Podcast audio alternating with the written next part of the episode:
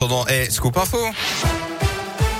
Et l'actu dans l'un, elle m'a connaît avec vous, Colin Cotte. Colin, bonjour. Bonjour Yannick, bonjour à tous. À la une de l'actualité J-5 avant le premier tour de la présidentielle. C'est donc bientôt l'heure de faire votre choix si ce n'est pas déjà fait. Pour vous aider, vous allez bientôt recevoir ou avez peut-être déjà reçu les professions de foi des 12 candidats dans votre boîte aux lettres pour que tous les électeurs les reçoivent en temps et en heure des petites mains s'activent pour mettre sous pli en ce moment toute cette propagande électorale. Depuis le fiasco des élections départementales et régionales de l'an dernier, l'État a repris la main sur la surveillance de cette mise sous pli, qu'elle soit confiée à des sous-traitants ou comme ici Interexpo à Bourg, à 600 volontaires recrutés par la préfecture. Nathanaël Boisson est le secrétaire général de la sous-préfecture de Nantua et encadrant sur une des lignes de mise sous pli justement. On a 12 candidats, donc 12 professions de foi, 12 bulletins, euh, même si les personnes, les électeurs vont retrouver ces bulletins euh, dans les bureaux de vote. Là, l'enjeu, c'est vraiment de faire parvenir en amont des élections bah, tout citoyen pour qu'il puisse se faire un peu son, idée. Comme vous le savez, il y a eu des dysfonctionnements en fait lors des dernières élections et le ministère a souhaité réinternaliser la mise sous pli, d'où cette organisation mise en place et en faisant appel à un nombre de volontaires pour gagner, euh, enfin en tout cas en sûreté sécurisée en fait finalement le, la mise sous pli. Des encadrants, bah, on veille à ce que tout se passe bien, on veille aussi à ce que bah, ils aient le matériel électoral à, à mettre sous pli.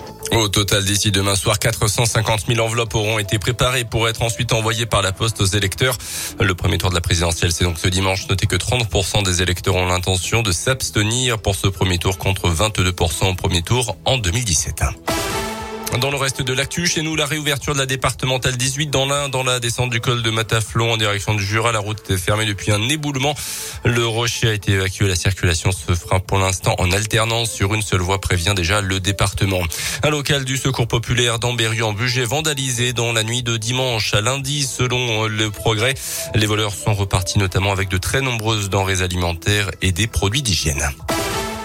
Dans l'actu aussi, le chef de la diplomatie européenne à Kiev cette semaine, accompagné de la présidente de la Commission européenne. Les 27 pays membres de l'UE discutent en ce moment d'éventuelles nouvelles sanctions adoptées envers la Russie et son régime après la découverte de plusieurs centaines de cadavres de civils ukrainiens à Boutcha et dans d'autres localités toutes proches de la capitale ukrainienne. Des crimes de guerre selon le président Volodymyr Zelensky qui doit s'exprimer aujourd'hui pour la première fois devant le Conseil de sécurité des Nations Unies à New Un drame sur l'autoroute A9 ce matin. Un patrouilleur a été mortellement percuté par un poids lourd dans le Gard. Il était en train de poser de la signalisation. La victime était âgée de 39 ans. Le chauffeur du camion est légèrement blessé. En sport, en basket, dernier match européen de la saison pour la Gelbourg ce soir. Réception à 20h des Italiens de Bologne et Equinox. Un match sans enjeu puisque les Bressans sont déjà éliminés. Notez cet après-midi le premier market de l'emploi. Plusieurs entreprises partenaires de la jeu proposeront des dizaines d'offres d'emploi en CDD, CDI, stage ou alternance. Merci beaucoup. Dans